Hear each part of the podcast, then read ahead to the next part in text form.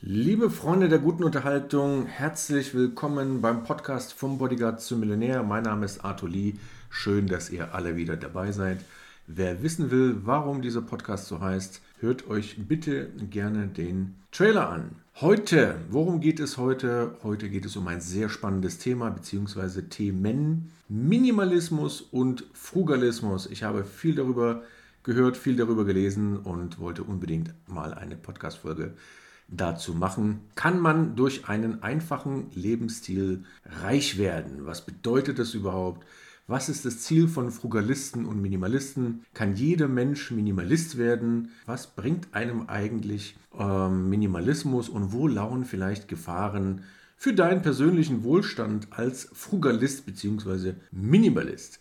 Und die wichtigste Frage, wer zum Kuckuck ist eigentlich Marie Kondo, die offensichtlich mit einer Aufräumserie bei Netflix einen Hit gelandet hat.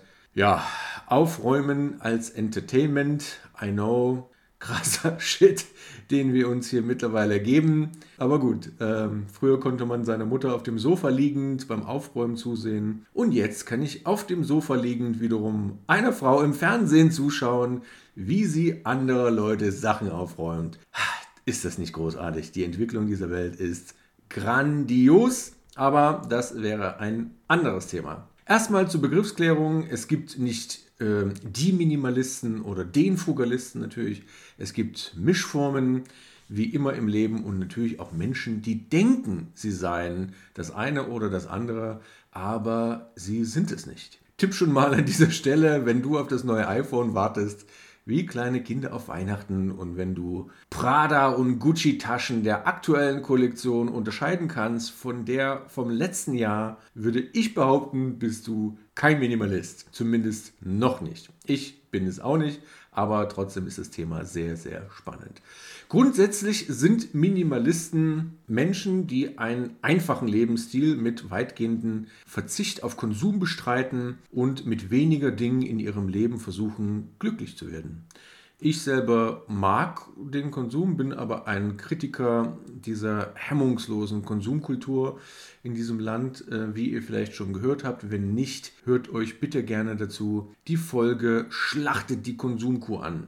Schlachtet die Konsumkuh, eine sehr schöne Folge, wie ich finde. Hört euch das gerne mal an.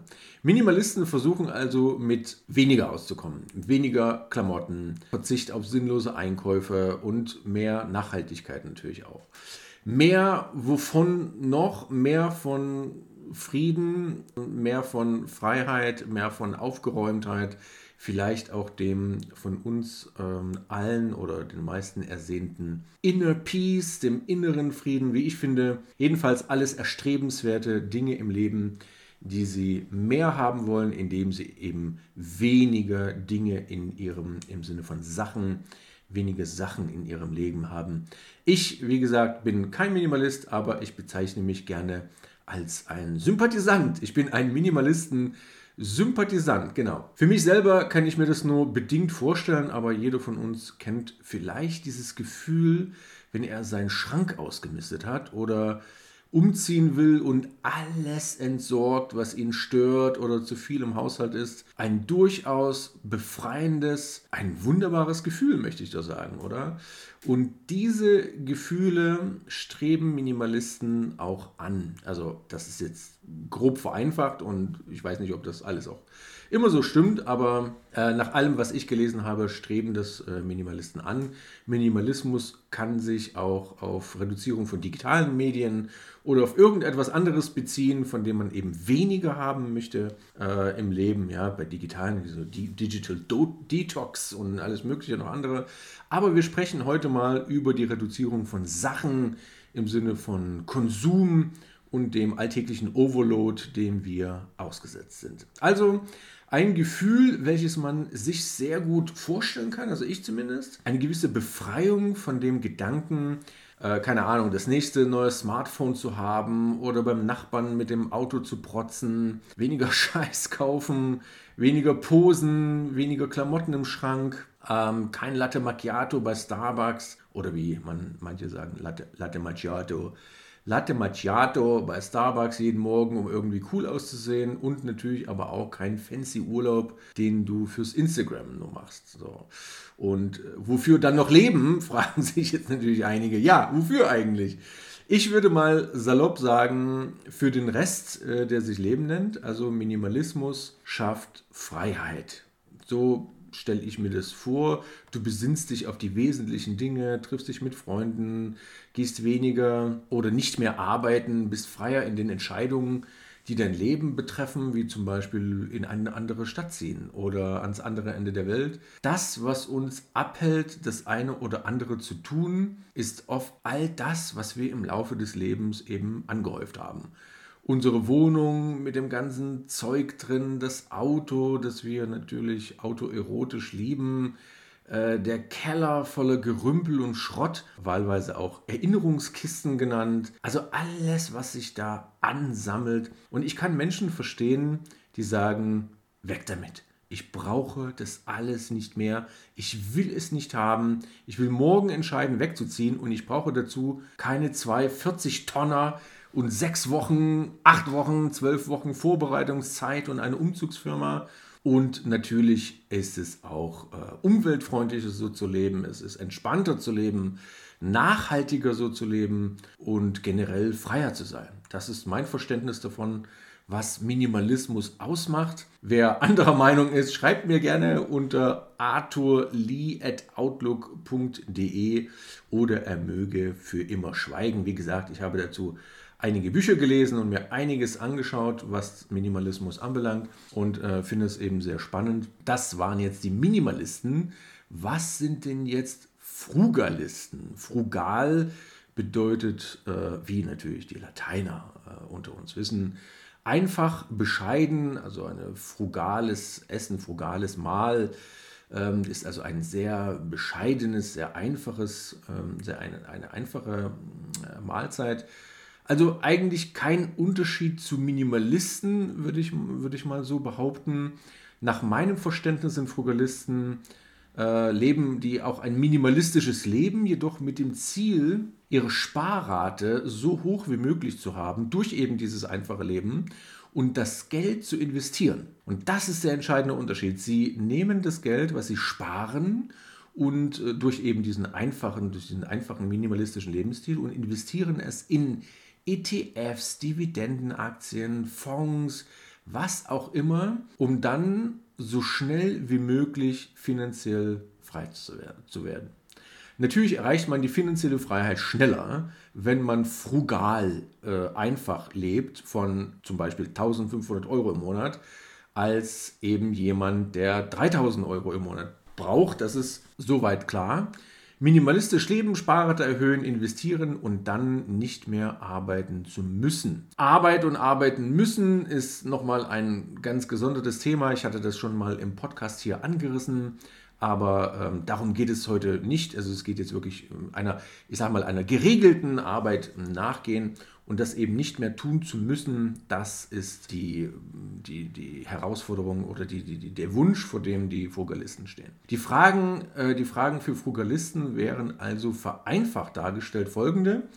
Wie schaffe ich es, von 1500 Euro zu leben? Das ist schon mal eine sehr gute Frage. Ich hätte da noch weitere Fragen, wie zum Beispiel, wie schafft man dann, dann das mit dem Geld so zu leben? Aber wenn du jetzt dann noch zwei, drei Kinder hast zum Beispiel oder also aber gut, ähm, kommen wir noch ein bisschen später drauf. Und zweitens, die zweite Frage ist, wie schaffe ich es, mir passives Einkommen, zum Beispiel eben aus Dividenden aufzubauen, welches mir 1500 Euro im Monat bringt, ohne, wie gesagt, dass ich arbeiten gehen muss. Soweit ist mein Verständnis von Frugalismus. Bedeutet also, ich brauche irgendwie ein, ein Kapital, was ich mir angespart habe, das investiere ich. Davon bekomme ich 1500 Euro im Monat. Das ist, wenn sich das jemand mal ausrechnet, aus Dividenden zum Beispiel schon mal eine ganz schön staatliche Summe.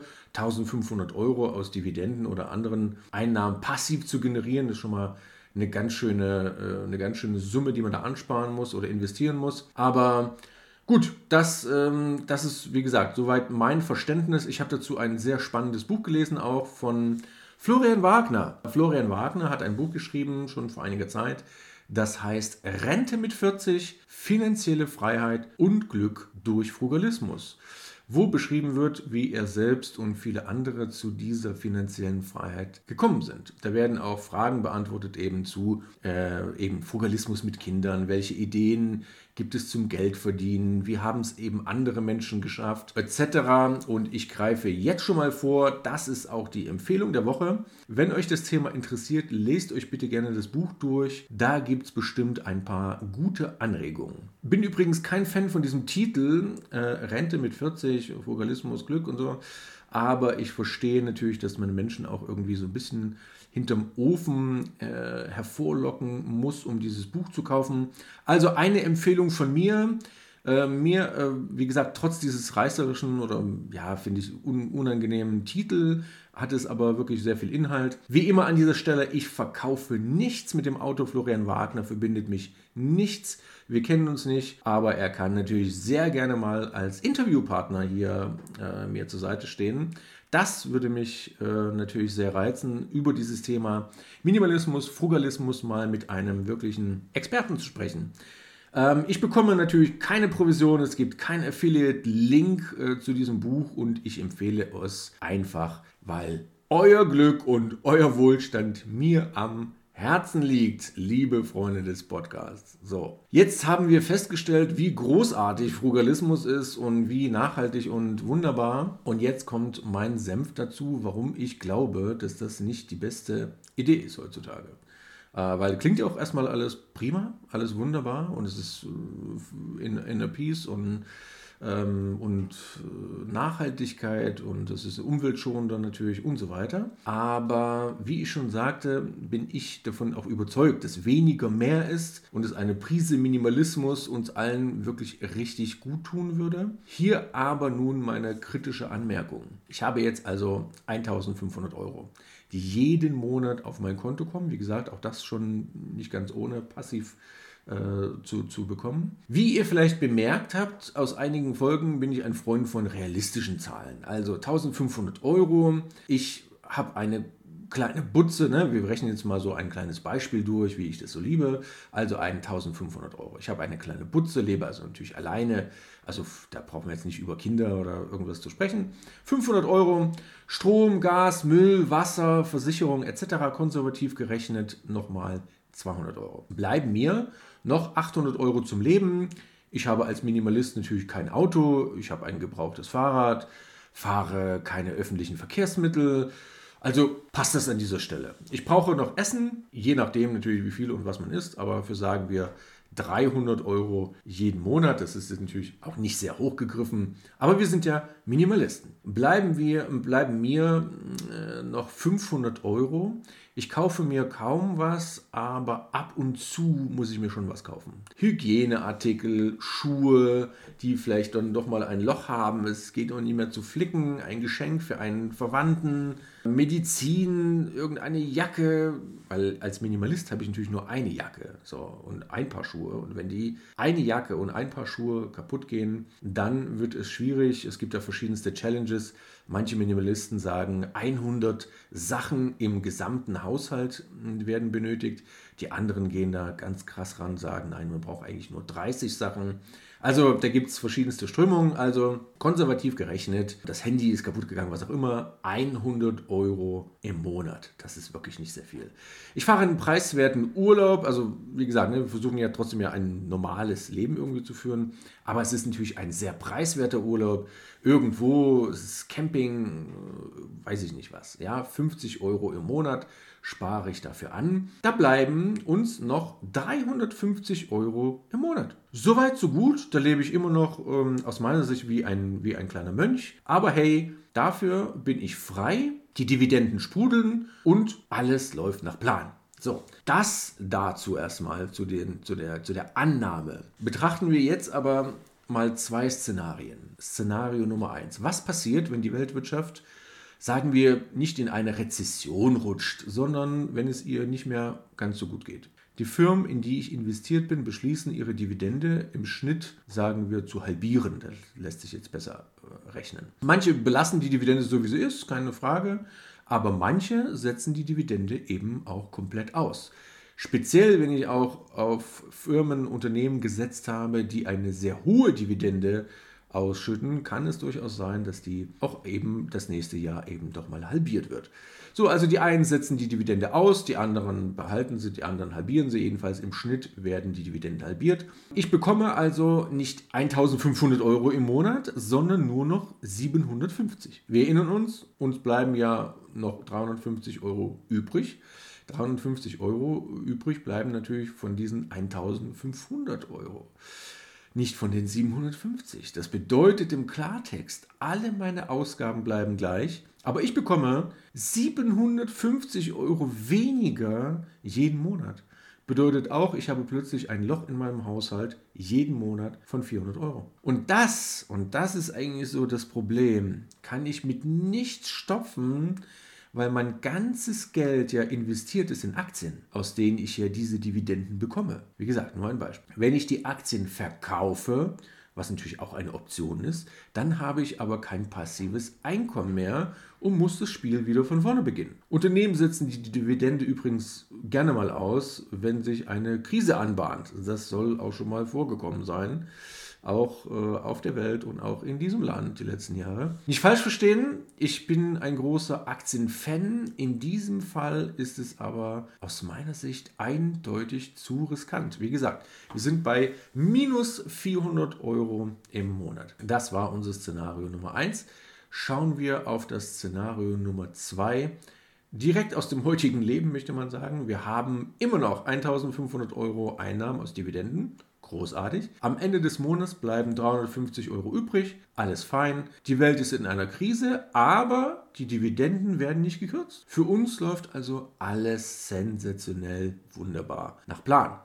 Genau bis zu dem Moment, in dem wir in den Supermarkt gehen und feststellen, dass der Preis für Butter um 50% gestiegen ist, das Öl um 40% teurer geworden ist und die veganen Nahrungsmittel, die wir lieben, um 30 Prozent gestiegen sind. Ihr seht also, jetzt brauchen wir jetzt ja kein Genie zu sein und kein Mathe-Genie, äh, worauf ich hinaus will. Die Einnahmen bleiben gleich, die Ausgaben erhöhen sich aber immens. Was passiert weiterhin, wenn der Vermieter sich zum Beispiel entscheidet, die Miete zu erhöhen? Was passiert, wenn dein Kind, na gut, nehmen wir an, du hast jetzt ein Kind, du hast jetzt plötzlich ein Kind. Was passiert, wenn dein Kind eine Behandlung braucht, außer der Reihe oder, und das ist eigentlich, das kommt ja auch oft vor, dir der Zahnarzt zum Beispiel mitteilt, dass es äh, leider eine kleine Zahn-OP benötigt, damit du nicht diese Schmerzen leiden musst.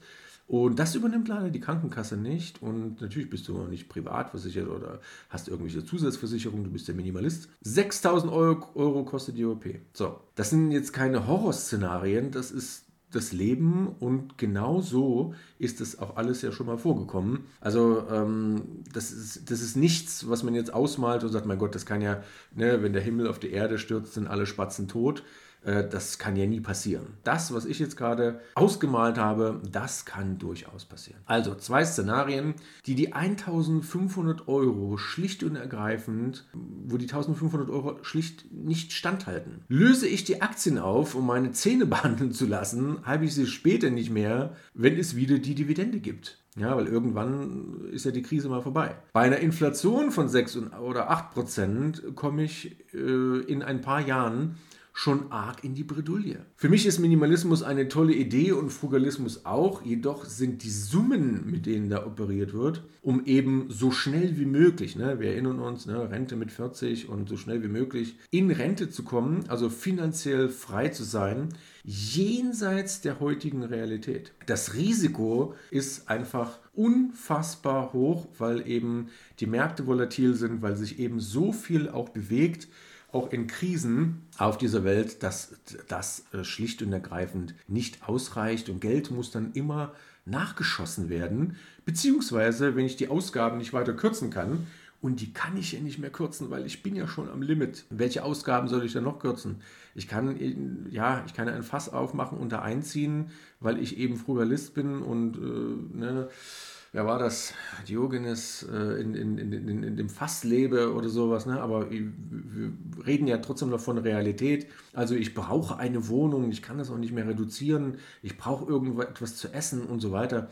Also wenn ich die Ausgaben nicht weiter kürzen kann und nicht mehr arbeiten gehe, dann wird es eben schwierig. Und das ist das Nicht-Arbeiten gehen, das ist ja ein Kernpunkt eben von Fugalismus, eben finanzielle Freiheit. Und das ist eben ein sehr persönliches, ähm, ja, persönliches Element, die finanzielle Freiheit. Wie weit kann ich auf etwas verzichten, um eben diese finanzielle Freiheit zu haben? Äh, der letzte Punkt, den ich dazu ganz persönlich anmerken möchte, also ganz bei mir bin ich da, wenn ich sage, ich habe einfach eine andere Vorstellung von finanzieller Freiheit. Ich brauche keinen blöden, keine, keine blöden Yachten. Ich brauche keine Sportautos und Villas und diesen ganzen Bums. Das brauche ich alles nicht. Aber ich hätte gerne zum Beispiel immer gerne so viel Geld, dass ich sofort, ich weiß nicht, in die Sonne oder in, in Berge irgendwie fliegen kann, wenn ich es will und wenn das Wetter blöd ist oder wenn mir danach ist, wenn ich einfach Lust habe, morgen äh, irgendwo in, in, in Nepal zu sein, wenn ich Lust habe, übermorgen irgendwo in Florida zu sein. Freiheit bedeutet, dass das zu tun, was man will, wo man will, wie man will und mit wem man will. Und ähm, immer auf den letzten Cent alles auszugeben und äh, im Prinzip Hoffnung zu verharren, dass es meinen Zähnen oder meinen Kindern gut geht oder dass eben bitte nicht ähm, irgendeine Klamotte kaputt geht oder die Schuhe nicht kaputt gehen oder die Waschmaschine oder was auch immer, das empfinde ich, und wie gesagt, ist ein ganz persönliches Empfinden, als äußerst stressig. Das erinnert mich an Studentenzeiten, wo man wirklich ähm, die, jede Mark, damals waren es noch D-Mark, äh, umgedreht hat und sich gesagt hat, mein Gott, hoffentlich geht irgendwie nichts kaputt. Oder wenn der Kühlschrank kaputt war, dann war das schon eine halbe Katastrophe, weil man dann schon überlegen musste, wie man das denn bezahlt. So, das äh, mein abschließender Satz dazu. Liebe Freunde, räumt bitte auf mit der Marie Kondo äh, die macht es bestimmt ganz großartig. Lest das Buch, sammelt Ideen und Inspirationen für euer Leben. Dafür sind wir natürlich mit dem Podcast hier. Das freut uns sehr, dass ihr wieder dabei seid. Ich hoffe, es hat euch gefallen. Schreibt mir gerne. Ansonsten gerne den Podcast abonnieren, teilen, bewerten, liken, ausrasten. Und in diesem Sinne, die Erde ist rund, Geld ist gut, investiert, spendet und habt euch lieb. Tschüss, bis zum nächsten Mal bei Vom Bodyguard zum Millionär.